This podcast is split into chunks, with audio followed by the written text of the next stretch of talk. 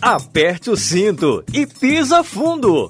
Porque começa agora o único podcast genuinamente cearense a falar sobre automobilismo. Avechados! Olá, seja muito bem-vindo a mais um episódio do Avechados, único podcast genuinamente cearense a falar sobre automobilismo.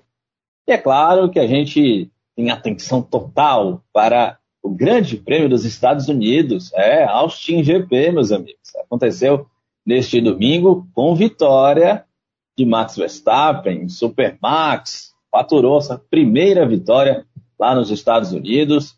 Lembrando que ano passado a gente não teve corrida por lá porque estávamos né, na pandemia, ainda estamos na pandemia, é bem verdade, mas a Fórmula 1 já realiza provas com público tivemos corrida lá nos Estados Unidos. Por sinal, final de semana onde tivemos o maior público da história da Fórmula 1, com cerca de 400 mil pessoas ao longo do final de semana de corrida lá em Austin. Que beleza, foi muito bacana, de fato, ver todo aquele público entupindo as arquibancadas lá do Circuito das Américas nos Estados Unidos. Mas, como eu disse, Max Verstappen venceu, deu um passo muito importante rumo ao seu primeiro título mundial nessa corrida lá dos Estados Unidos. Hamilton foi o segundo e Sérgio Pérez foi o terceiro. Mas a gente tem muito assunto para falar nesse episódio. Eu tenho a alegria de cumprimentar Danilo Queiroz. Tudo bem, Danilão? Tudo ótimo, Sávio. Legal, bom a gente estar tá junto aqui para conversar aqui no Avechato sobre mais uma prova bem interessante que foi esse grande prêmio de Austin, lá no COTA, né, no circuito uh, em Austin, nos Estados Unidos, da Fórmula 1, e foi um grande prêmio bem interessante. Então, acho que tem muita coisa para a gente conversar, né, Sávio? Tem, tem sim, viu, Danilão? Tem muito assunto para a gente conversar sobre essa corrida. Hoje, excepcionalmente, a gente não tem a Cibele Bastos nem a Flávia Gouveia, mas eu e o Danilão vamos tocando o barquinho por aqui, acelerando, pisando fundo, para comentar muito sobre essa corrida. Como eu disse, vitória de Max Verstappen, seguido por Lewis Hamilton. Terceiro lugar para Sérgio Pérez, marcando presença de novo aí no pódio. Pérez que sofreu um bocado porque o velho isotônico, né, o, que os pilotos tomam, né? Durante a corrida, o sistema que libera o líquido para ele falhou e o Bob quase não termina a corrida. Tanta sede. Estava quente, viu? Por, por, isso que ele não voou na pista, né? Não tinha aquele isotônico. Isotônico não, né? Aquela bebida que ele dá asas, né? Pois é. boa, Danilo, boa. Charles Leclerc da Ferrari foi o quarto. Daniel Ricardo, uma boa corrida pela McLaren, terminou em quinto. Valtteri Bottas, corrida de recuperação, foi o sexto colocado. Carlos Sainz da Ferrari foi o sétimo. Lando Norris, pagado, foi apenas o oitavo colocado a sua McLaren. Yuki Tsunoda, olha aí, Danilão. Japonês de volta aí à zona de pontuação. Marcou aí dois pontinhos com a sua Alpha Tauri. E Sebastian Vettel de Aston Martin fechou aí o top 10 do GP dos Estados Unidos. A corrida, como eu bem disse, foi vencida pelo Max Verstappen, mas foi marcada por mais um duelo bacana de se ver, né? Entre Hamilton e Verstappen. Eles não se encontraram na pista, de fato, mas foi muito bacana acompanhar o duelo de estratégias entre Mercedes, Red Bull, entre Hamilton e Verstappen. Hamilton que largou em segundo, Verstappen largou na pole, mas logo na ponta, na primeira curva, os dois se encontraram e o Hamilton levou a melhor dessa vez. Bacana que foi uma disputa muito limpa. Os dois não aliviaram, mas não se tocaram, se respeitaram na primeira curva. Hamilton ali foi dominando a primeira parte da corrida, mantendo uma distância de um segundo para não ser ultrapassado pelo Verstappen. Mas aí a Red Bull foi lá e deu o pulo do gato, antecipou a parada do Max Verstappen e deu um checkmate na estratégia da corrida.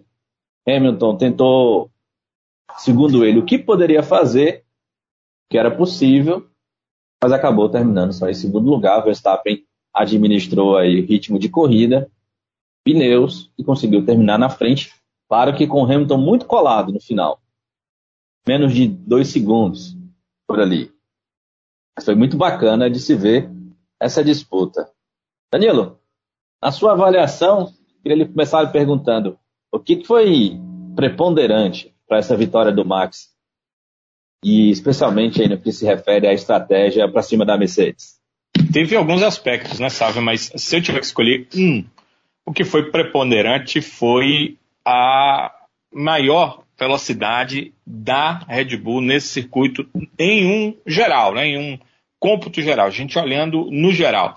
Quem viu a corrida pode até pensar, tá, tá louco, o Max estava na frente, o Hamilton chegando, chegando, chegando. Ali era um artifício dos pneus.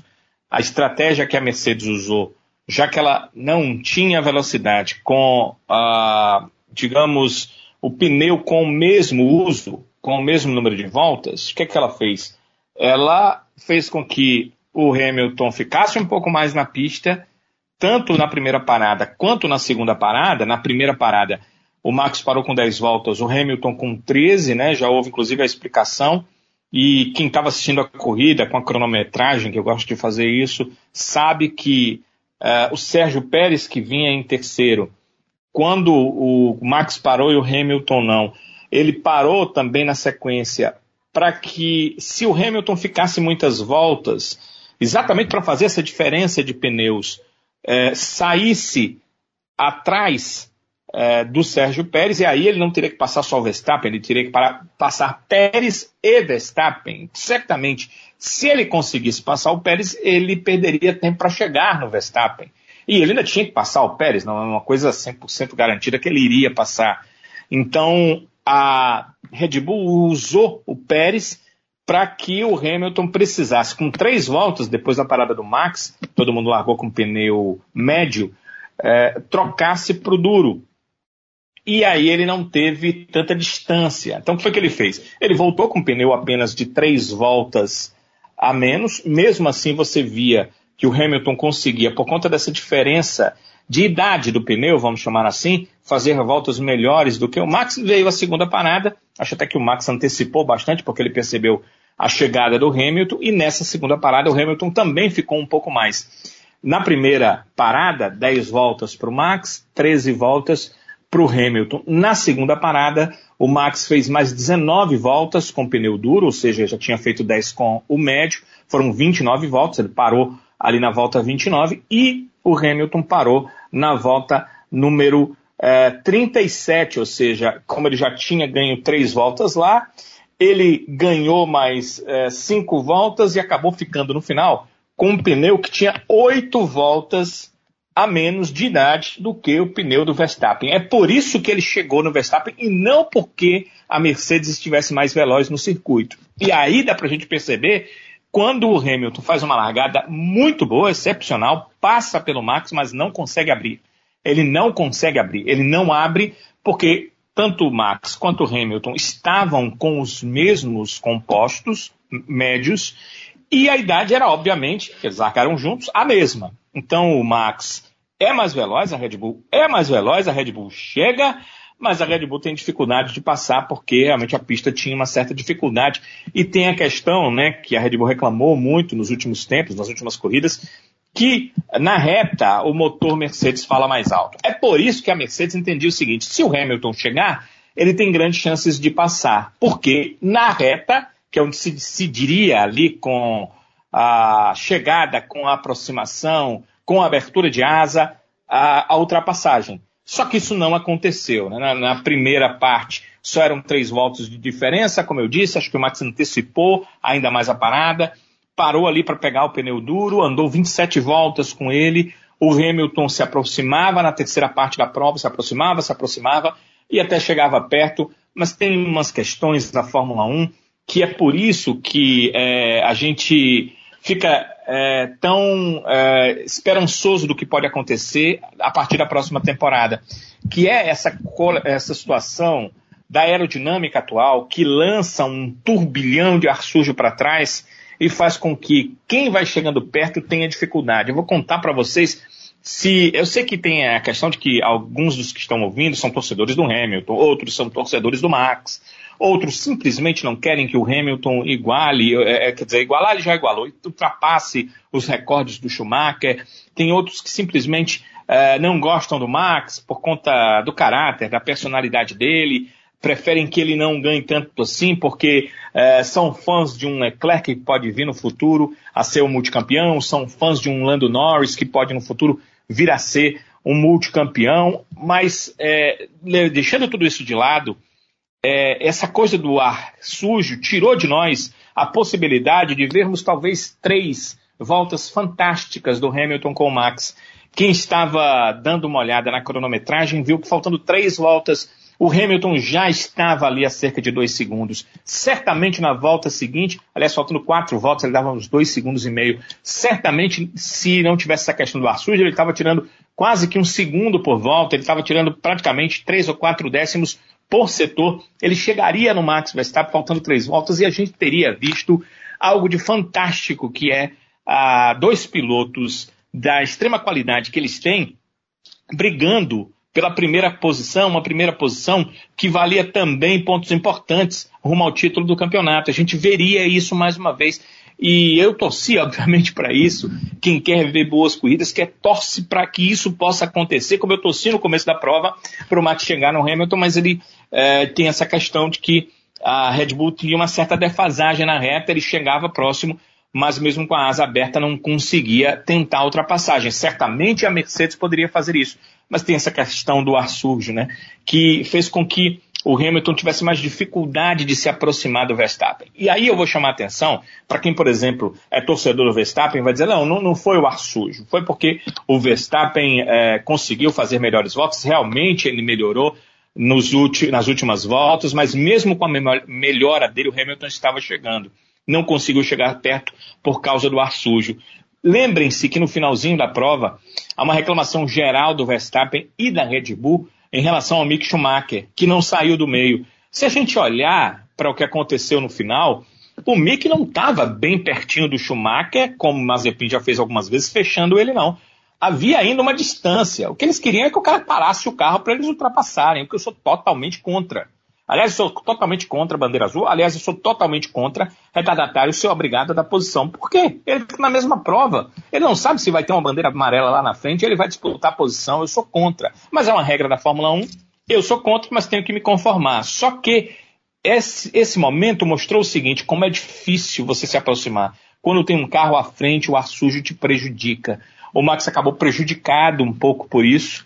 E se não fosse a diferença de carros, que ela é realmente muito grande, ele se aproximasse, ele teria ainda sido mais prejudicado com a chegada do Hamilton ali. Mas como a diferença de uma Red Bull para uma Haas é muito grande, ele acabou chegando e quando chegou mesmo, o Mick Schumacher cedeu a posição. Eu quero deixar claro aqui, eu não sei qual é a sua opinião, Sávio, que pelo que eu vi, em nenhum momento o Mick Schumacher foi sujo ou quis fechar ou fez alguma coisa errada quando ele estava na frente do Verstappen.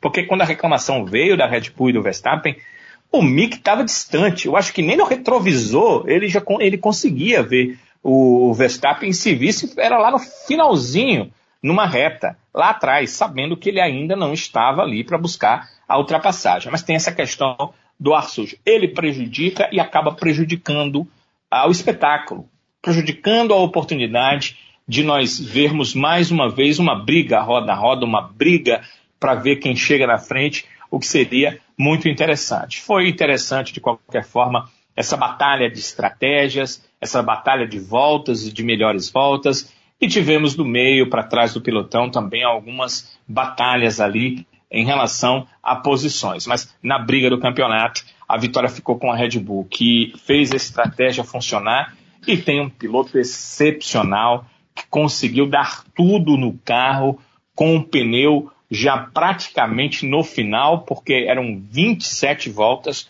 com pneu duro. Ele estava lutando contra um outro super piloto com 19 voltas nesse pneu e mesmo assim conseguiu uh, fazer com que o Hamilton não chegasse tão próximo para ter a oportunidade de ultrapassar. Desse ponto de vista, foi muito legal de ver e está sendo muito interessante a gente perceber que os pilotos estão fazendo o seu máximo. Não é muito comum a gente ver o Max Verstappen na frente e tendo que tirar tudo de um pneu já antigo para manter ou aumentar uma diferença.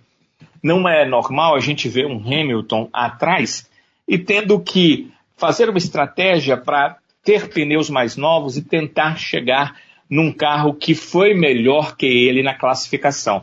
Mas tudo isso aconteceu na prova, o que mostra essa disputa magnífica que nós estamos vendo em 2021 vai ficar para a história, porque são dois extremamente é, técnicos, dois pilotos extremamente é, já que entendem a sua capacidade, que têm ideia do que devem fazer, do que podem, do que precisam fazer, vão lá e colocam isso tudo na pista. Isso é muito bom da gente ver, da gente poder assistir a cada nova prova da Fórmula 1, sabe? Pois é, Danilo, de fato foi mais um capítulo, né, dessa disputa entre Max e Hamilton.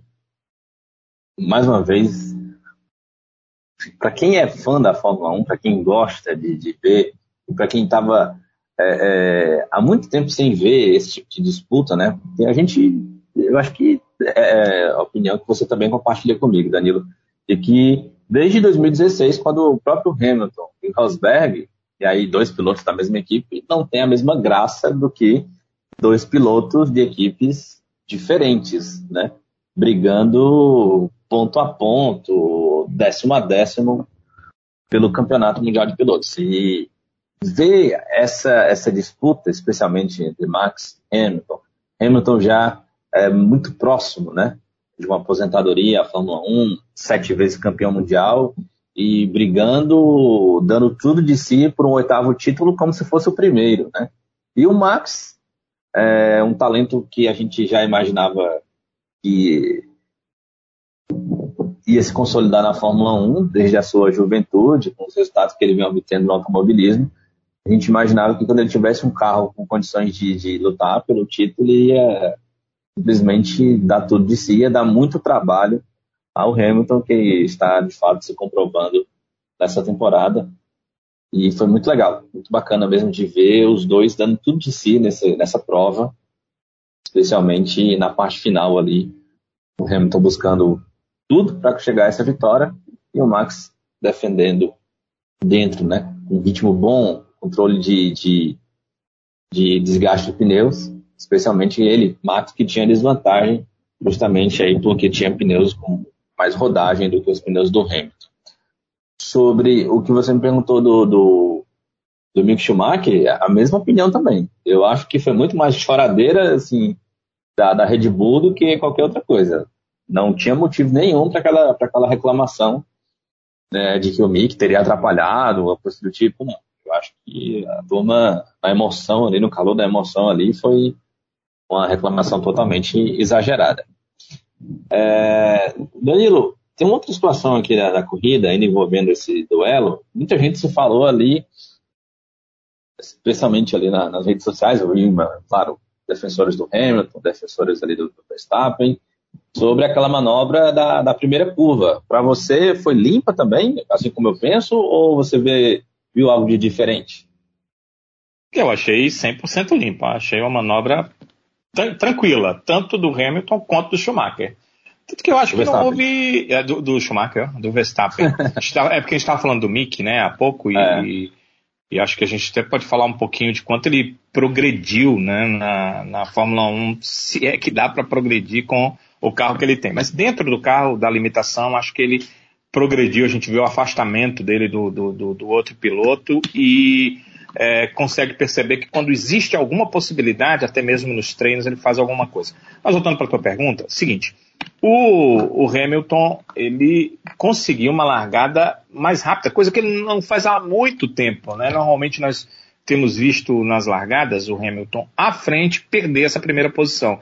Mas nessa prova ele estava muito, realmente muito afim. Ele sabia exatamente o que estava fazendo.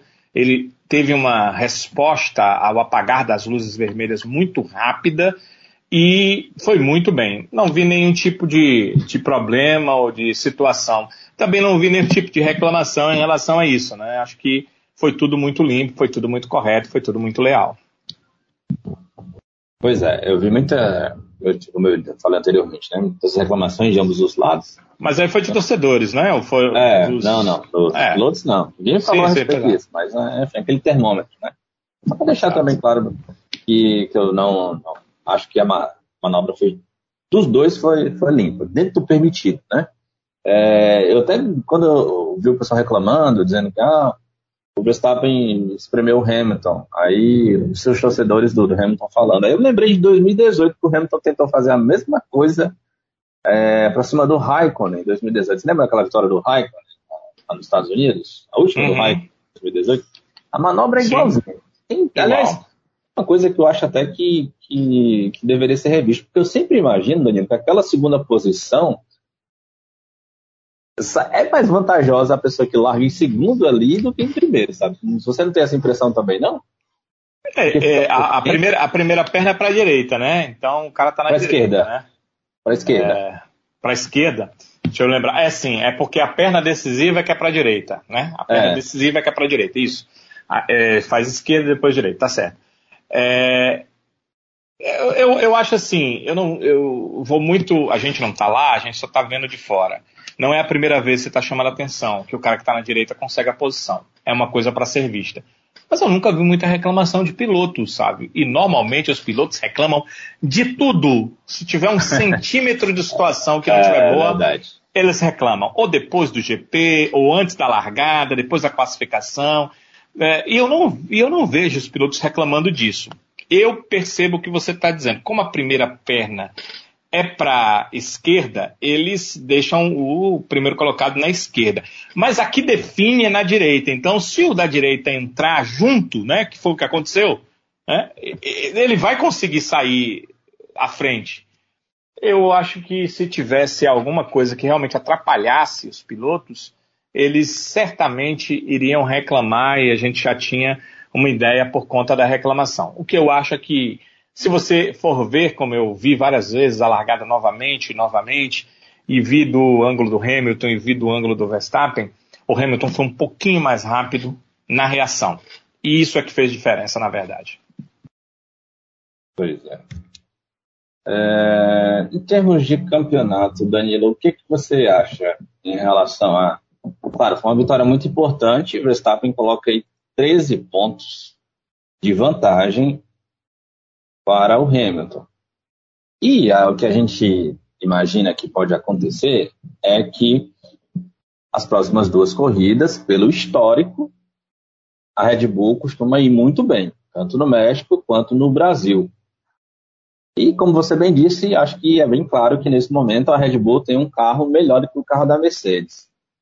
Com esses 13 pontos de vantagem, a gente já pode dizer que o Verstappen está colocando uma mãozinha ali no troféu de campeão mundial 2021? Eu acho o seguinte, antes das provas acontecerem, não dá para dizermos isso. Mas dá para dizermos o seguinte: tá com a faca e o queijo na mão. Tem uma vantagem, que não é mais uma vantagem tão pequena. Para se ter uma ideia do que eu quero dizer com não tão pequena, uma vitória do Hamilton não dá mais a ele a liderança do campeonato a não ser que o Max não consiga ser o segundo. Ou seja, mesmo o Hamilton vencendo, vai depender só do Max Verstappen vencendo uma prova, vai depender do Max Verstappen nessa prova a colocação para que o Hamilton o ultrapasse. Esse tipo de distância, eu já acho que é uma distância que você pode começar a pensar na importância dela e avaliar essa importância. E aí tem pela frente, além disso, duas provas que são provas reconhecidamente da Red Bull.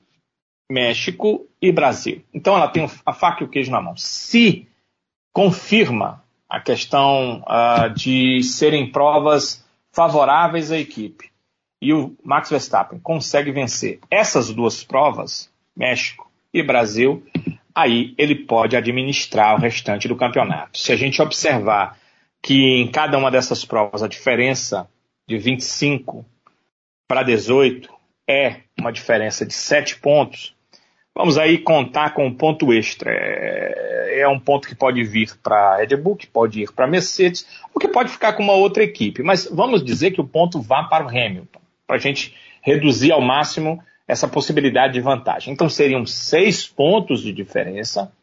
Esses seis pontos por dois, México e Brasil, 12. com os 13 atuais, 25, e aí você começa a poder administrar, porque aí você começa a poder é, determinar que segundos lugares nas três provas restantes vão dar o título ao Verstappen. E talvez até menos que isso. Ele pode tirar um terceiro lugar, que lhe dá 15 pontos, diferença de 10 pontos do primeiro. Ele tira um, um segundo lugar, a diferença cai para 15 e ele terá mais é, duas provas aí para terminando em segundo lugar, desde que não deixe o ponto extra lá com Hamilton ser campeão mundial. Então você começa a poder administrar. Agora, como eu, como eu disse, né, sabe, as provas ainda não aconteceram, os resultados ainda não foram estabelecidos. Eles podem ser melhores ainda para a Red Bull, ou eles podem não vir para a Red Bull. Mas a tendência é natural, por conta da altitude, o carro Red Bull se dá muito bem, o motor Honda sempre se deu muito bem, tanto no México quanto no Brasil. O torcedor pode até dizer, é, eu acompanho Fórmula 1 há X anos, eu vou para Interlagos. Que altitude é essa no Brasil? A verdade é que Interlagos está acima do nível do mar, não é tanto quanto o México. A cidade do México está realmente muito mais. Mas é, São Paulo e, e, o circuito de Interlagos, eles estão acima do nível do mar. E essa questão faz diferença para o motor e para o próprio carro da Red Bull. Ele se dá muito bem em corridas assim, acima do nível do mar. Então, a tendência natural é que, no mínimo, o Max seja favorito nas duas uhum. provas.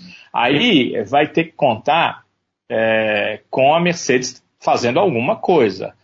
Eu não sei o que é que eles vão fazer, eu não sei que tipo de mudança é possível. É, nessa prova, sabe, eles já reclamaram, eu, é, vi o Toto Wolff antes da, da, depois da classificação, né, antes da corrida, reclamando que é, por conta da Red Bull ter feito alguns pedidos de avaliação no carro Mercedes, é, questão do motor já foi dito que não era o problema, a FIA já tinha avaliado.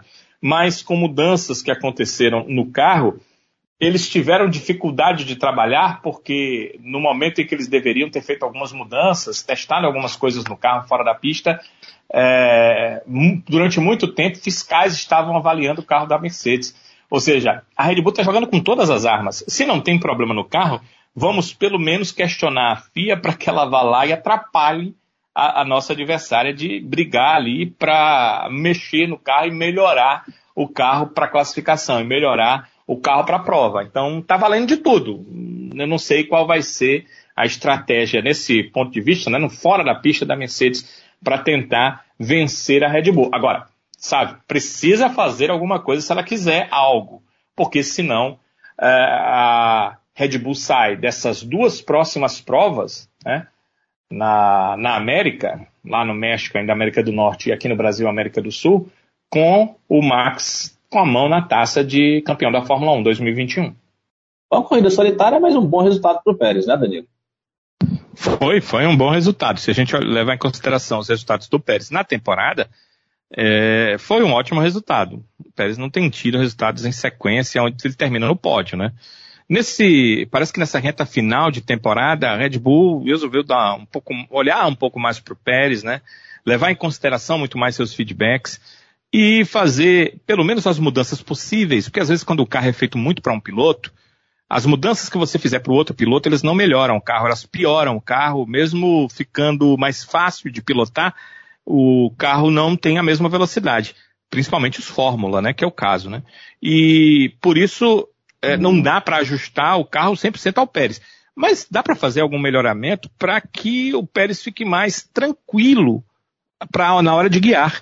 Ele guie sem precisar fazer tantos malabarismos na pista, porque esses malabarismos de pista, né, essas trocas bruscas, essas é, mudanças que muita vez, muitas vezes o piloto tem que fazer, que não era para fazer naquela curva, que não deveria ter sido feito na entrada daquela reta, é, acaba é, sendo somado em é, tempo, ou seja, ele perde tempo, ele, ele reduz a velocidade. Mas eu acho que nesse final de temporada a Red Bull conseguiu entender o quanto é importante o Pérez também ter um pouco de é, ajuda, cooperação da equipe para guiar de uma forma mais tranquila e poder ajudar um pouquinho o Verstappen. A ajuda dele foi aquilo que a gente disse no começo, a principal cooperação. Ele não estava tão longe, ele estava longe o suficiente que ele não ia é, lutar pela posição do Hamilton, não ia lutar pela posição do Verstappen. Mas ele estava perto o suficiente para que o Hamilton não pudesse é, ficar mais quatro, cinco voltas na pista, depois que o Verstappen parou na primeira troca. Ele ficou só três voltas.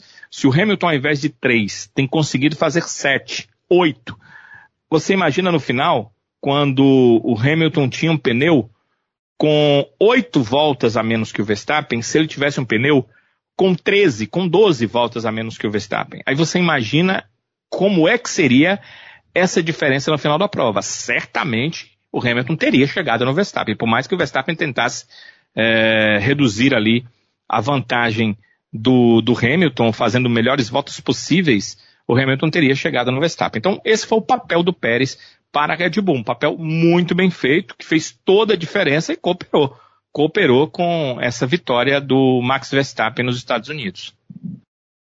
É, e teria sido muito difícil o Max, nessas circunstâncias aí, segurar o Hamilton, né? Justamente. Por, porque a Mercedes é mais rápida de reta, né? Exatamente. É... Outra boa corrida, mas também muito solitária, foi a do Leclerc, né, Daniel? A Ferrari demonstrou uma certa força na sexta-feira, né? mas quando foi na classificação, Leclerc conseguiu aí o quinto lugar, com a, mesmo com a punição do Bottas, ele largou em quarto e por ali ficou. Então foi ameaçado pelo, pelo Ricardo e também não conseguiu chegar nem perto do Pérez, com uma corrida, imagino, para ele muito solitária. Foi, ele mostrou força, mas foi uma força restrita, né? A força dele foi atrás das Red Bull e Mercedes na classificação e na prova ele terminou atrás das Red Bull e Mercedes. Terminou à frente do Bottas por causa da punição. Se o Bottas não tivesse sido punido, o Bottas teria terminado também à frente dele, certamente, né? Já que estava, inclusive, com a classificação. Então foi uma, uma prova onde ele fez o máximo. Tem aquela prova que o cara é, é, ele, ele, venceu dentro da circunstância e possibilidade que estava colocada, é essa do, do Leclerc. Ele, ele fez o máximo que o carro lhe deu a condição de fazer. Em nenhum momento é, o Ricardo conseguiu chegar realmente perto para brigar, brigar realmente ali pela posição, e ele também não conseguia chegar perto do Pérez para brigar pela posição. Ficou uma situação onde ele guiou ao máximo o que era possível ali no carro, certamente não guiou para trazer nenhum tipo de problema ao seu equipamento, e terminou a prova na quarta colocação. O Leclerc demonstra nesse tipo de prova, né, em que não há nenhum momento em que ele é atrapalhado, ou algum problema no carro, ou alguma troca errada que às vezes a Ferrari recai nesse tipo de erro, nesse tipo de problema, ele demonstra ser aquele piloto que precisa só de um equipamento melhor para poder disputar com o Max Verstappen, disputar com o Lewis Hamilton, disputar com o Lando Norris, estou levando em consideração o Norris não por essa corrida, mas pelo que ele já fez em outras na temporada. Então, o equipamento, né, a questão do equipamento pode lhe fazer a diferença, porque é natural, eu vejo, o Leclerc brigando entre as primeiras colocações, desde que em algum momento a Ferrari lhe dê equipamento para isso. O Daniel Ricardo, né, que terminou na quinta posição, teve uns bons duelos ali com o Carlos Sainz, que foi o sétimo, né? Danilo. Foi. Bottas foi. foi o sexto, mas a briga entre o Ricardo e o Sainz. Aliás, preciso elogiar a, a ultrapassagem do Ricardo na primeira volta para cima do Sainz. Ele passou aquela sequência de curvas, né? Que é muito parecida com a sequência de curvas da Turquia, né? A gente tem, só que para na Turquia as curvas são para o lado esquerdo, né? Naquelas, naquela chamada curva de três pontas, né? É, e aí tem a mesma, o mesmo desenho lá no Circuito das Américas, só que para a direita. Para a direita. conseguiu passar o Sainz ali. É, você, absurda. Você tem um, um, um, um ligeiro. Uh, é, uma ligeira curva para o outro lado, mas a curva mesmo mais fechada, né? É no sentido contrário lá na Turquia. O que acontece é o seguinte: é, alguns especialistas da, da Fórmula 1 já diziam que essa era, como em Monza, uma das provas interessantes para o Ricardo, porque tem a questão de um tipo de curva que o Ricardo tem dificuldade no freio, né? E é isso que deixa ele para trás em relação ao Norris. O Norris está na McLaren há mais tempo e ele chegou já pela McLaren, ele já se acostumou com a forma do freio. E no carro, a forma que foi feito o carro da McLaren, a forma de freio é muito diferente do que o Ricardo fazia na Alpine e também na Red Bull. Então ele tem dificuldade nisso. E esse circuito, ele traz menor diferença nessa questão do freio entre as equipes. Já se sabia que seria uma boa prova para o Ricardo. Agora, o que chama atenção, Sávio, é que todas as provas que os especialistas dizem essa é boa para o Ricardo, ele tem terminado à frente do Lando Norris, né? Isso chama atenção. Essa prova, por exemplo, não parece ter sido uma daquelas boas para a McLaren. Foi boa para o Ricardo por causa dessa, desse detalhe, né? De não. Uh, o grande defeito, o grande problema que ele tem de adaptação à McLaren não ser um grande problema para essa prova. Esse detalhe foi bom para ele.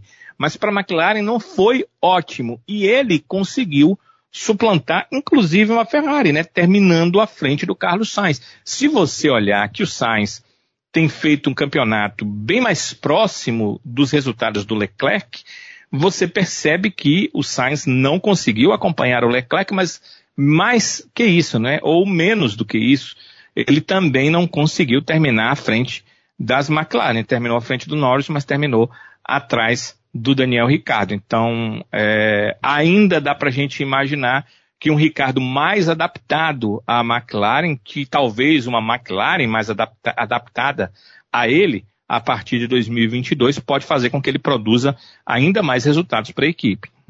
É, uma, até um dado interessante, Daniel, que eu estou vendo aqui agora, o pessoal da, do perfil Daniel Ricardo Brasil é, postou mais cedo no Twitter, falando que bom, o que mostra, um dado que mostra a evolução do Ricardo é, com a McLaren é que na volta né, da, das férias de verão, de agosto para cá, a gente teve aí Bélgica e Itália, o Ricardo somou 54 pontos dos 89 conquistados pela McLaren, ou seja, mais pontos, né, percentual de pontos maior do que o do Norris. É, mas aí... Isso tem o aspecto da vitória dele, né? É, tem, tem dois aspectos, né, que assim, ficam visíveis aos nossos olhos. Primeiro, o da vitória dele. Esse inegável e é pró-Ricardo, né, ele foi lá e venceu. O companheiro dele estava ali. Ele ganhou a posição, foi lá e venceu. O outro aspecto é que a gente é bom olhar para resultado, é bom olhar para pontuação, mas é importante olhar para performance. Olha a performance, num geral, do campeonato, inclusive na maioria dessas provas que o Norris teve e que foi melhor do que a do Ricardo. O Norris é, esteve liderando prova e acabou na sétima posição por conta de uma circunstância de corrida.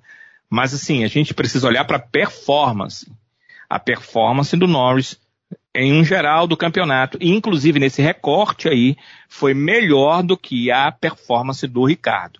Os resultados do Ricardo acabaram sendo melhores, e aí você vai precisar voltar prova a prova para ver as circunstâncias de cada um. Em Monza, não tem o que olhar. Em Monza, o Ricardo foi melhor em performance e em resultado.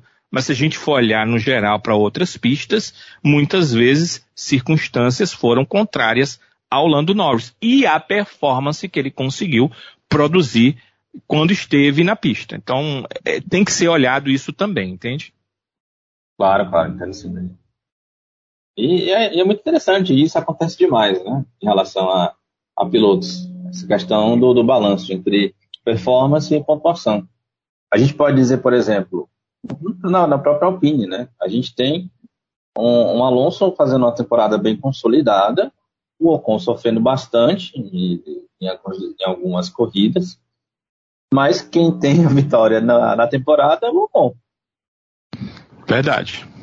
É? Verdade. Se você for olhar para as performances no geral, o Alonso tem performances melhores.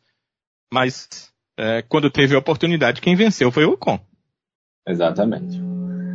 É, Danilo, descendo aqui um pouco mais no grid, queria chamar a sua atenção aqui para a nona posição desse grid, que foi justamente do Yuki Tsunoda, que algumas corridas não, não conseguia pontuar, voltou a pontuar. O Gasly teve problemas na corrida, foi o primeiro a abandonar, mas o Yuki Tsunoda fez uma corrida a gente pode dizer assim bem consolidada, conseguindo esses dois pontos e terminando nessa nona posição, né? Ele tem feito corridas melhores, né? O que chamava a atenção dele, e não é surpresa que ele tenha bons resultados, porque primeiro que a gente acompanhou o Tsunoda na Fórmula 2 e ele sempre se mostrou um bom piloto, um piloto rápido, um piloto constante. Mas ele, sim, e, e o segundo parâmetro positivo é que ele está numa equipe que dá condição de ter bons resultados vide os resultados que o Gasly vem tendo. Não dá para comparar, o Gasly é um piloto mais experiente, tem inclusive vitória na Fórmula 1. Mas é, os resultados do Tsunoda estavam muito abaixo dos resultados que a equipe poderia produzir. Então não é surpresa. A surpresa era o que ele estava fazendo com o carro, né? Como ele mesmo disse algumas vezes, eu só bato. Ele estava fazendo é, um primeiro ano de Fórmula 1 terrível, né? Muito ruim. E agora parece que, com mais calma, com mais tranquilidade, sabendo que seu contrato está renovado, ele é, centrou mais os seus pensamentos, sentou mais a cabeça e está começando a conseguir produzir melhores resultados.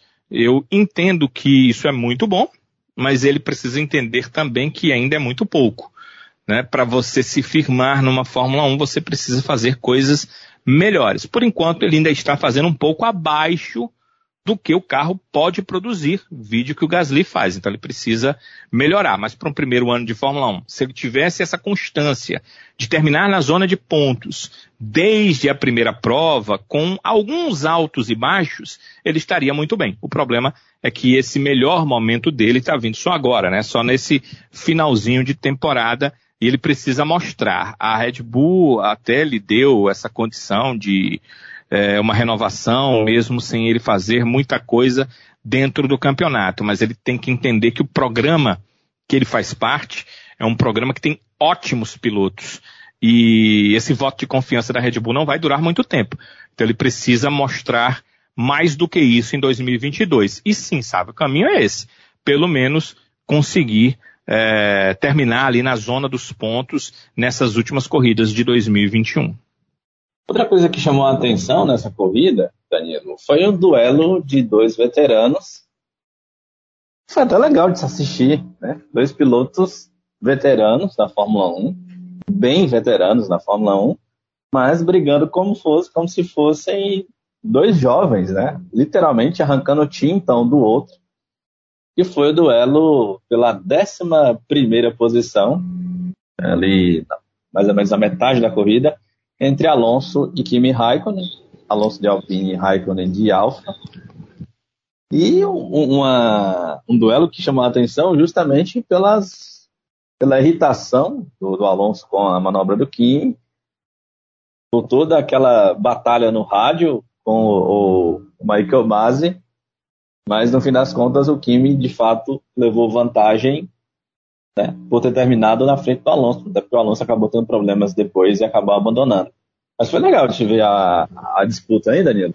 A disputa foi, foi legal e foi legal de se ver e foi legal do ponto de vista de justiça, porque o Raikkonen sim saiu da pista, mas ele foi retirado da pista pelo Alonso, por isso ele teve que fora da pista ganhar a posição normal, não houve punição, inclusive, para ele. Agora, o que não é legal é o show de rádios que a gente ouviu, com o pessoal que está lá em cima, uh, ali avaliando a corrida, os comissários, tendo interpretações injustificadas. Porque se o Kimi, por fora, conseguiu a ultrapassagem, porque o Alonso levou ele ao limite, ou seja, mandou ele para fora da pista, por que, que depois eles puniram o Giovinazzi se a situação foi exatamente a mesma?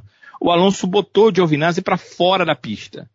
Eu não entendi. Agora, até agora, eu estou tentando entender esses dois pesos e essas duas medidas. Ah, o Alonso, que é campeão do mundo, com o Raikkonen, que é campeão do mundo, vamos deixar eles, eles que se entendam, mas o Giovinazzi, eu vou punir pela mesma situação. Eu entendo que nas duas situações o piloto que foi que saiu da pista foi na verdade jogado para fora da pista.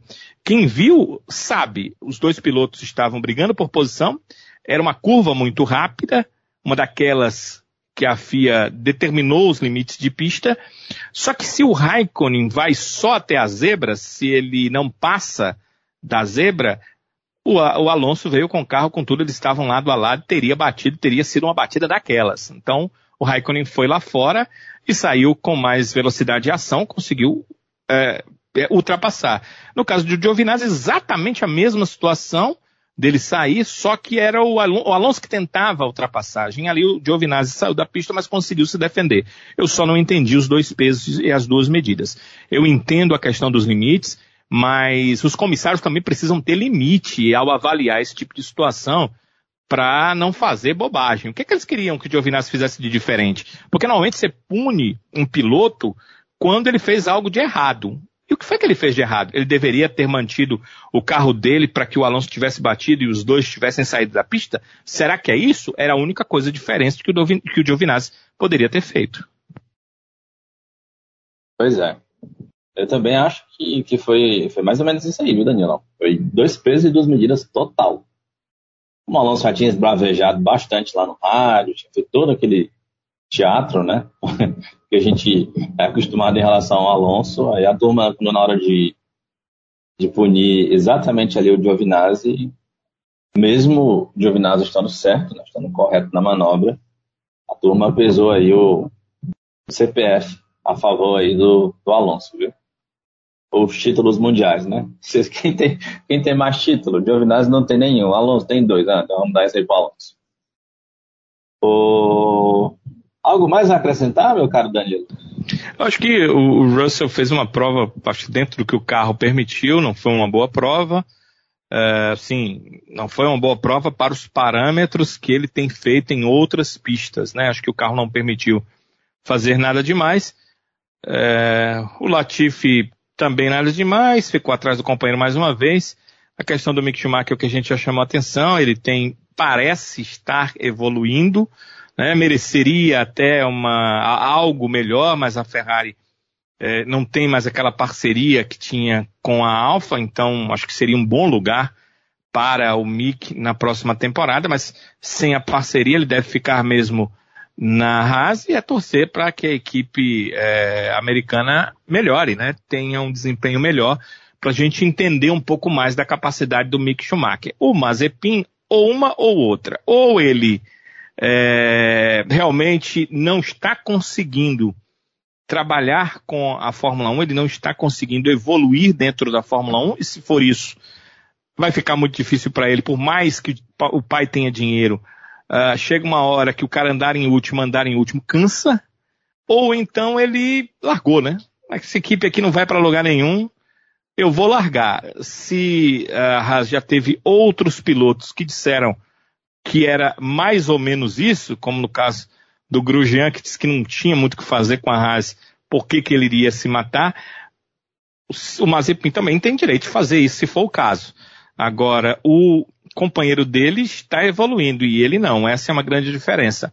Esses pilotos jovens precisam de quilometragem, né? Precisam estar ali, é o que a gente está falando do Tsunoda. É bom que ele faça uma prova dessa porque ganha pontos, é bom, mas é ótimo também que ele faça uma prova desse tipo porque ele ganha quilometragem. Olhe quantas voltas nas últimas provas ele conseguiu terminar e olhe para trás no início da temporada quantas voltas ele poderia ter feito e não fez. Isso tudo é experiência. A cada volta o piloto produz algo para ele, para a equipe e na mente dele e no corpo e na memória dele vem toda aquela experiência. E isso é importante. Eu espero que seja importante também para esses dois jovens pilotos da equipe Haas. Eu sei que tem uma, uma vontade muito grande com o Mazepin, eu não aprovo muitas das coisas que ele fez na pista, mas eu também não vou avaliar aqui piloto com uma vontade teórica antecipada, né? Hoje se fala tanto contra preconceitos, situações preconcebidas, mas pra, parece que elas só valem para algumas situações pré-definidas é, midiaticamente e nas redes sociais. Mas eu acho que não posso ter nada preconcebido contra nenhum tipo de é, piloto, equipe e questão da Fórmula 1 que a gente esteja analisando. Porque se eu fizer isso, a minha análise não vai servir para quem está me ouvindo para quem está absorvendo. Então, no caso do Mazepin, eu espero que ele esteja, pelo menos, nesse acúmulo de votos, acumulando um pouco de experiência para a gente entender o que, que ele pode produzir dentro da Fórmula 1 em 2022, se é que a Haas vai ter um carro melhor, e eu espero que sim, do carro de 2021. É isso. Antes da gente ir aqui para nossa eleição, só dois detalhes, Danilo, para a gente encerrar. Sim. Um é que a gente falou da diferença, né, do, dos pilotos, especialmente de terceiro e quarto colocado. Só para ilustrar o que eu tinha falado, o Pérez terminou é, 40 segundos atrás do Hamilton, que era o segundo colocado. E o Leclerc terminou a 10 segundos do Pérez. E em cima disso que você está falando em relação ao Schumacher e ao Mazepin, o Mazepin terminou a 27 segundos atrás do Mick Schumacher. Lembrando que o Schumacher era o 16 e o Mazepin 17 Schumacher, companheiro do Mazepin. É realmente complicado.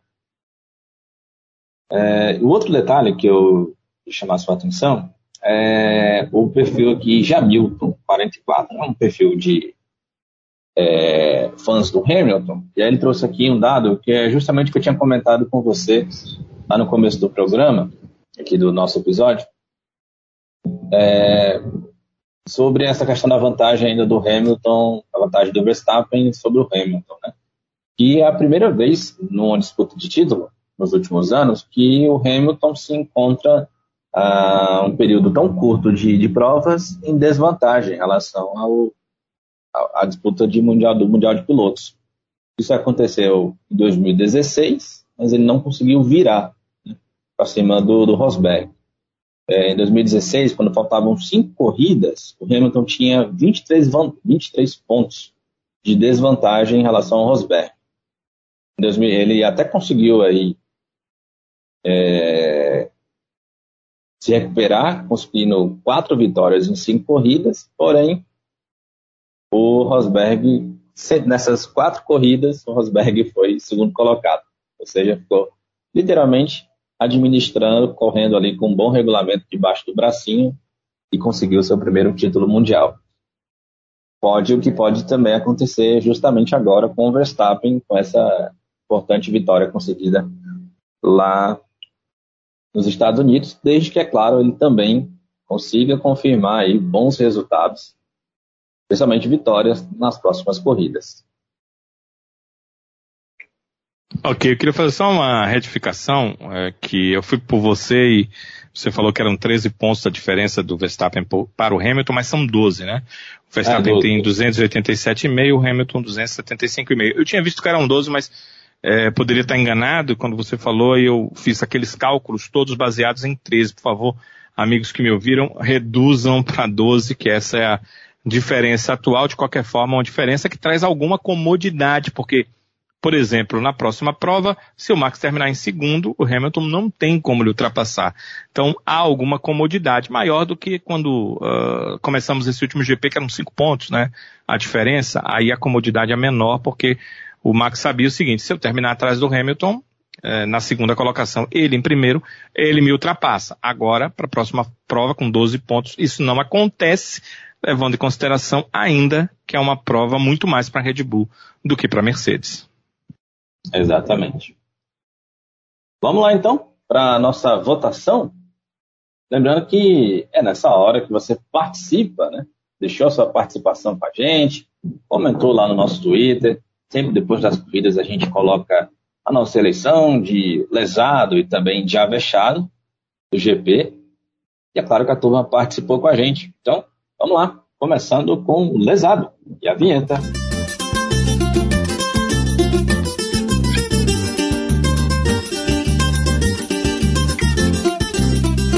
E esse é lesado. Mas, Danilo, antes da gente começar, eu já fui chamado de lesado. Mal terminou o GP, eu já fui chamado de lesado aqui pelo novato na F1. Terminou a corrida, a gente nem tinha ainda colocado lá a nossa eleição. E ele, ó, vou me antecipar aqui. Deixa eu ler exatamente o que ele botou aqui, ó. Avestados Podcast, posso comentar logo agora, para vocês não me esquecerem? Aí, Você andou esquecendo em outros momentos, rapaz? Esqueci, rapaz. Na última corrida da Turquia, eu esqueci. Eu não esqueci, eu esqueci de mencionar, mencionar. ele na hora da votação geral. Depois, recuperando aqui as mensagens, eu registrei os dois votos dele. Né? Mas não foi naquela hora que a gente faz a leitura de todos os votos. Então, hoje, para não ter risco, eu vou começar por você, novatos na F1, na escolha do lesado, ele escolheu aqui o Stroll, segundo ele, péssimo final de semana aí do piloto canadense. O Stroll que no começo da corrida se achou com o outro canadense do grid, né? O Latifi. É, os dois se encontraram ali na, nas primeiras curvas e um acabou de fato prejudicando a corrida do outro. O CH Barbosa voltou aqui no lesado para a Mercedes. O Dudu Patti escolheu aqui como lesado o Alonso. O lesado aqui do Luiz Ferreira até. Deixa eu comentar logo aqui o lesado do Luiz, que foi o Stroll. Ele disse que simplesmente desapareceu lá nos Estados Unidos, com a menção desonrosa aqui para o Mazepin. Né? O Luiz disse que o lesado também deve ir para ele, que ele achou que tinha votado no GP da Turquia, quando ele foi ver, no dia do episódio, ele lembrou que não tinha votado. Ô, oh, rapaz. Oh, Botou só no, no, pensamento. Botou no pensamento. Só na oh, mente. Macho, Como você não conseguiu captar, sabe? Ficou só é. o voto no ar. O nosso no ar mesmo, no ar mesmo, né? No ar. É, no ar mesmo, é verdade. É. Nosso equipamento ainda não, não chegou lá ainda, Daniel. Quem sabe, né? 2023. Quem sabe, é. o... Então é isso. Temos aqui o lesado para o bom Stroll. Lance Stroll, com três votos, levou aqui o lesado. Danilão, a sua escolha de lesado para o GP dos Estados Unidos? O Stroll terminou realmente atrás do Vettel, mas também não foi tanto assim, né? O Vettel em décimo, em décimo ele décimo segundo. Eu acho que quem tá mal mesmo é a equipe, né? Que não conseguiu se encontrar nesse grande prêmio Aston Martin. Esse, essa temporada não tem sido legal para Aston Martin, não quem sabe uma temporada 2022 melhor. Para mim foi o, o Mazepin.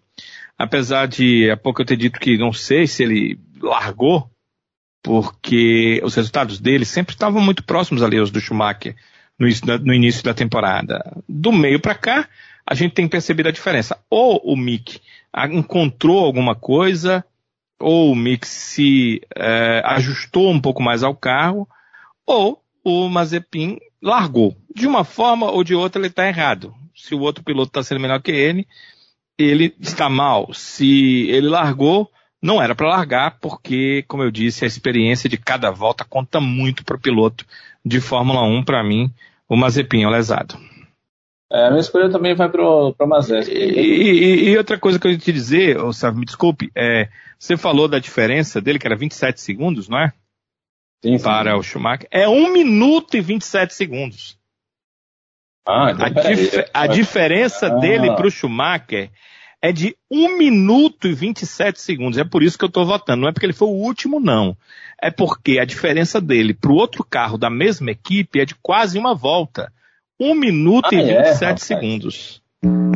É exatamente. Essa é tá certinho, viu, Danilo? Eu então, então, é, então é o seguinte, se não houve nenhuma quebra no carro e não foi, é, não, não, houve essa informação de nenhum problema no carro do Mazepin, ele precisa voltar para a Fórmula 1, né? Meu, seu pai está pagando muito caro, meu filho, para você estar tá aí na Fórmula 1 para você fazer isso, né? O pai do Stroll paga para ele, mas olha o que ele faz, né? O pai é. do Latifi paga para ele, mas é, ele consegue resultados, no mínimo, no mínimo, que não são resultados terríveis. E você fica a quase uma volta do seu companheiro de equipe. Então, né, é, aí é passar vergonha. É por isso que meu voto é pro Mazepin. Eu falando justamente aqui de 27 segundos, eu estava vendo aqui a questão das paradas, né, quando você estava comentando, e aí eu vi que o, justamente o Mazepin é, teve uma parada a mais. Eu fiquei pensando aqui, rapaz, pode ter sido só isso, eu aqui para jogando o rapaz, né? Mas não, foi 1 minuto e 27 segundos. Então. É, um minuto, a parada não dá isso, não, não dá nem perto disso, né? Não, é. não, não, não tem tá, como ele. Tá dando 25, 23 segundos para isso. Exatamente, isso to, toda, né? Para saída, volta é. e tal. E se ele teve uma parada a mais, ele terminou com pneus melhores, né? Então ele deveria terminar mais rápido. Sendo que a última volta do Mick foi 1,43 e 3 e a dele 1,44 e 6. A última volta dele foi 1 segundo e 3 décimos mais lenta do que a última volta do Schumacher. Quando o Schumacher terminou com um pneu de 20 voltas e ele terminou com um pneu de 17. Então, não, tem como escapar, né? Simplesmente não tem como escapar. É ruindade mesmo, viu? Essa é a palavra. É, como eu disse, eu não vou levar em consideração assim exatamente, primeiro, porque eu vi na Fórmula 2 e ele era um piloto que disputava, inclusive, com o Schumacher. E é, na Fórmula 1, não sei, como eu estou te dizendo, se ele, sei lá, largou, né? Esse carro não vai para lugar nenhum, vou largar. É, eu quero dizer para os amigos que um ano antes do Jason Button ser campeão de Fórmula 1 com a Brau GP, no ano anterior, ele disputando corrida pela Honda, ele levou um couro do Rubinho Barrichello, mas de muito, assim, não estou em pontuação, porque eles nem pontuavam, eles ficavam ali brigando por, sei lá, o Rubinho brigava por 11 primeiro, 12 segundo, o Button por 18 19 entende? Mas era muita diferença, tanto de classificação quanto na corrida. Só procurar os resultados. E no ano seguinte o Button foi campeão mundial. Ou seja, foi porque o Button largou. Ele disse, esse carro não vai para lugar nenhum, não vou marcar ponto com ele, por que, que eu vou ficar matando aqui? Ele simplesmente largou, né? Agora o Button já tinha uma certa experiência, coisa que o Mazepin não tem, por isso ele precisa se esforçar a cada volta e por isso é que ele é o nosso é, lesado. É isso. Vamos lá para fechado? Uma vinheta. Se garantir muito, mas se garante, se garante, se garante, mas. Eita, que esse é avexado. Vou recuperar aqui exatamente o voto do nosso querido novato da F1. O avexado dele foi Ricardo. Além de entregar entretenimento, de fato, o Ricardo pegou muito entretenimento nesse final de semana. Fez uma corrida consistente, com a menção honrosa aí para o Verstappen. É, indo aqui para os nossos outros votantes. O Luiz Ferreira votou aqui avexado exatamente para o Ricardo também. Dois votos aí para o Ricardo. o avexado aqui do CH Barbosa foi para quem assistiu esse GP horrível. Olha, o CH Barbosa, eu vou discordar com você. Não foi uma corrida ruim, não, viu? Pelo contrário, foi uma corrida boa, emocionante. O avexado aqui do, do Pati foi o Max. Então temos aqui dois votos para o Ricardo e um voto para o Max. E. Teve gente que votou no lesado e não votou no avexado, pô? O CH Barbosa votou aqui, votou no lesado para Mercedes e ele botou o voto dele como avexado para quem assistiu a corrida. Enfim. Vamos lá, Danilo. O voto então da turma ficou para o Ricardo, como avexado. Rapaz, eu vou discordar da turma. Normalmente eles acertam, mas é, para mim, foi o Verstappen. Ele fez uma prova, apesar dele ter errado na largada, de mais acertos do que de erros, né? Na largada, eu, eu fico levando, eu levo em consideração de que ele errou porque o Hamilton uh, foi mais rápido do que ele na largada. Foi mais, uh, teve uma velocidade de reação melhor que a do Max na largada mas não leva em consideração que foi um erro do Verstappen. Contudo, o Verstappen conseguiu fazer funcionar o que a equipe queria. Primeiro, ele pressionou o Hamilton, mostrando que, olha, eu tenho mais carro. Se você para, eu vou fazer o overcut.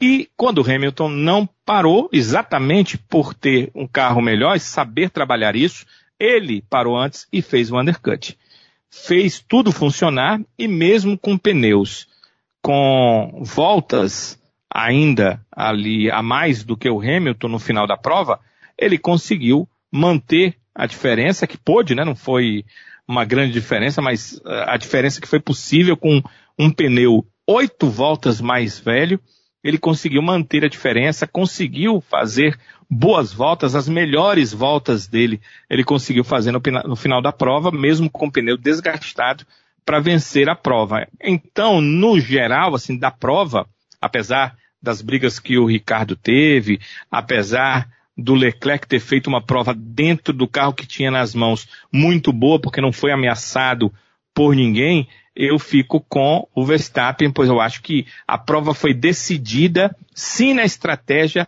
da Red Bull, mas também muito no talento do Max Verstappen.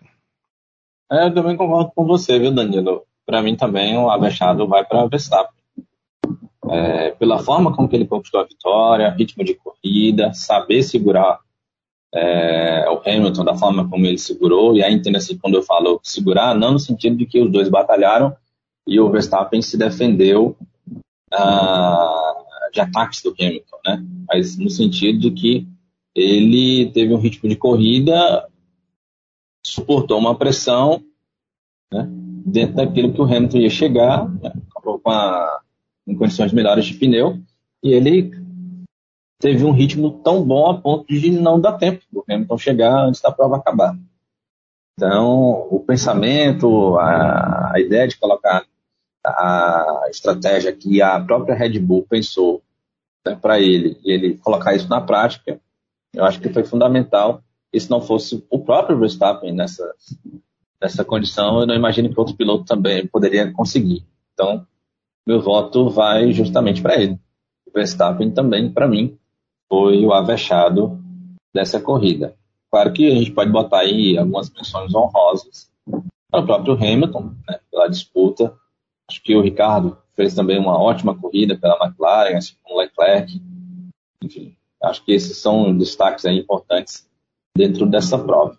Mas quem levou o título aqui de avexado do GP dos Estados Unidos é justamente Max Verstappen. Ganhou a corrida e ele ganhou o prêmio de avexado. Tá com tudo o Verstappen, não, é Daniel? Tá sim, ele fez uma prova muito boa, uma prova espetacular. É isso, minha gente. Antes da, da gente encerrar, Danilo, já aqui indo para os finalmente, só dar um toque especial. É uma notícia que foi divulgada hoje pelo Motorsport né, e alguns outros portais, falando da real possibilidade da Porsche e da Audi estarem presentes na Fórmula 1 já em 2022, pelo que tudo indica aí como fornecedores de equipamentos ainda não se tem ideia se já de motores, né? Mas a Volkswagen tem esse plano de colocar então Porsche e Audi como fornecedoras de equipes. E seria legal, né, Danilo, ter essas marcas na Fórmula 1, marcas importantes do automobilismo, para a história do automobilismo, para a história da, de, várias, de várias categorias, ter a Porsche e a Audi lá presentes também na Fórmula 1, assim como a Aston Martin, né, que chegou esse ano. Eu acho sim, certamente são. É, primeiro, são empresas que têm dinheiro para fazer um investimento. Segundo, é, tem já nos seus quadros ótimos engenheiros, ótimos profissionais, que vão, óbvio, ter que se adequar um pouco à Fórmula 1, que vão é, trabalhar próximo a engenheiros mais acostumados com a Fórmula 1. E eu entendo que seriam é, muito interessantes para a própria Fórmula 1 e contar com elas engrandece o nome da Fórmula 1. Eu acho que isso cada vez mais, sabe, demonstra o quanto a Fórmula 1 está tomando o caminho certo, né? O caminho de equiparar as equipes para que você não tenha uma equipe que ela está tão à frente, ela, ela vence tanto, ela conseguiu um diferencial tão grande, ela é tão inalcançável que faz com que outras marcas percam o interesse de estar naquele esporte, naquela competição. Então, isso é positivo. Essa é a primeira mudança, a mudança do carro, a mudança a partir do ano que vem da forma de aerodinâmica. E também uma é, competição onde a gente ainda não viu, ela não foi para a pista, mas por tudo que eles fizeram de alterações, pelo ponto onde quer chegar de alterações, será uma competição que visualmente vai atrair mais fãs. Né? Hoje, o visual que atrai fãs é o visual da beleza estética do carro, é o visual de você entender que tecnologicamente aquele carro é, é avançado, então você consegue ver isso no bólido, mas o visual que pode chamar atenção para que novos fãs vejam a Fórmula 1 é o visual de uma luta roda a roda, é o visual de uma ultrapassagem, é o visual de uma ou duas voltas com carros conseguindo perseguir outros carros em busca de fazer a ultrapassagem, que ultrapassem ou que exista também a defesa, porque há beleza na defesa de posição numa equipe, num carro de Fórmula 1. Então, esse tipo de situação pode atrair também as equipes. Uh, aliás, as grandes marcas para virarem ou fazerem partes, parte das equipes. Eu acho que é, que, é, que é aí que uma Audi quer fazer parte, eu acho que é aí que uma Porsche quer fazer parte, eu tenho certeza que é por aí que uma Volkswagen, que é a dona das duas marcas, quer as suas equipes envolvidas. Isso é muito bom, é excelente para a Fórmula 1. O primeiro passo é esse, né? A mudança do carro. Mas o segundo passo vai vir à frente com a mudança do motor também. É isso, Danilão. Agradecer aqui a todos os nossos amigos que comentaram e participam, interagem com a gente lá no nosso Twitter, assim como também você que interage com a gente lá no Instagram, tá? Lembrando que para você que ainda não segue, procura lá a gente, segue lá no Twitter, segue lá no Instagram, arroba Podcast, interage com a gente, comenta lá os nossos conteúdos, é sempre importante ter a sua participação. Canal sempre aberto, é claro, também, para a gente trocar uma ideia, tá bom? Agradecer também a você, Danilão, um abraço e até o nosso próximo encontro, pós GP do México, né? O bom, Danilo, é que a gente tem aí um intervalo de duas semanas, mas depois é uma sequência de três corridas consecutivas, né? México, Brasil e Catar. É, tem, tem um lance que os funcionários das equipes, os pilotos, acham que é chato, que é terrível, três provas em sequência para nós que estamos vendo e tentando só avaliar, é muito legal, né? Você tem um final de semana muito interessante, final de semana inteiro, durante três semanas em sequência para você acompanhar. Lembrando que na Corrida do Brasil ainda tem a cereja do final de semana com a classificação sprint. Então é tudo muito bom da gente avaliar, observar e trazer as informações. Vamos ficar aqui ansiosos, esfregando as mãos para o GP do México daqui a duas semanas. Um abraço, Sávio, um abraço para todos e a gente se encontra aqui no próximo Avechados, se Deus quiser. Valeu, Danilão. Encontro marcado então. Pós-GP do México, tem episódio novo do Avechados para você ouvinte. Um grande abraço e até a próxima. Tchau, tchau.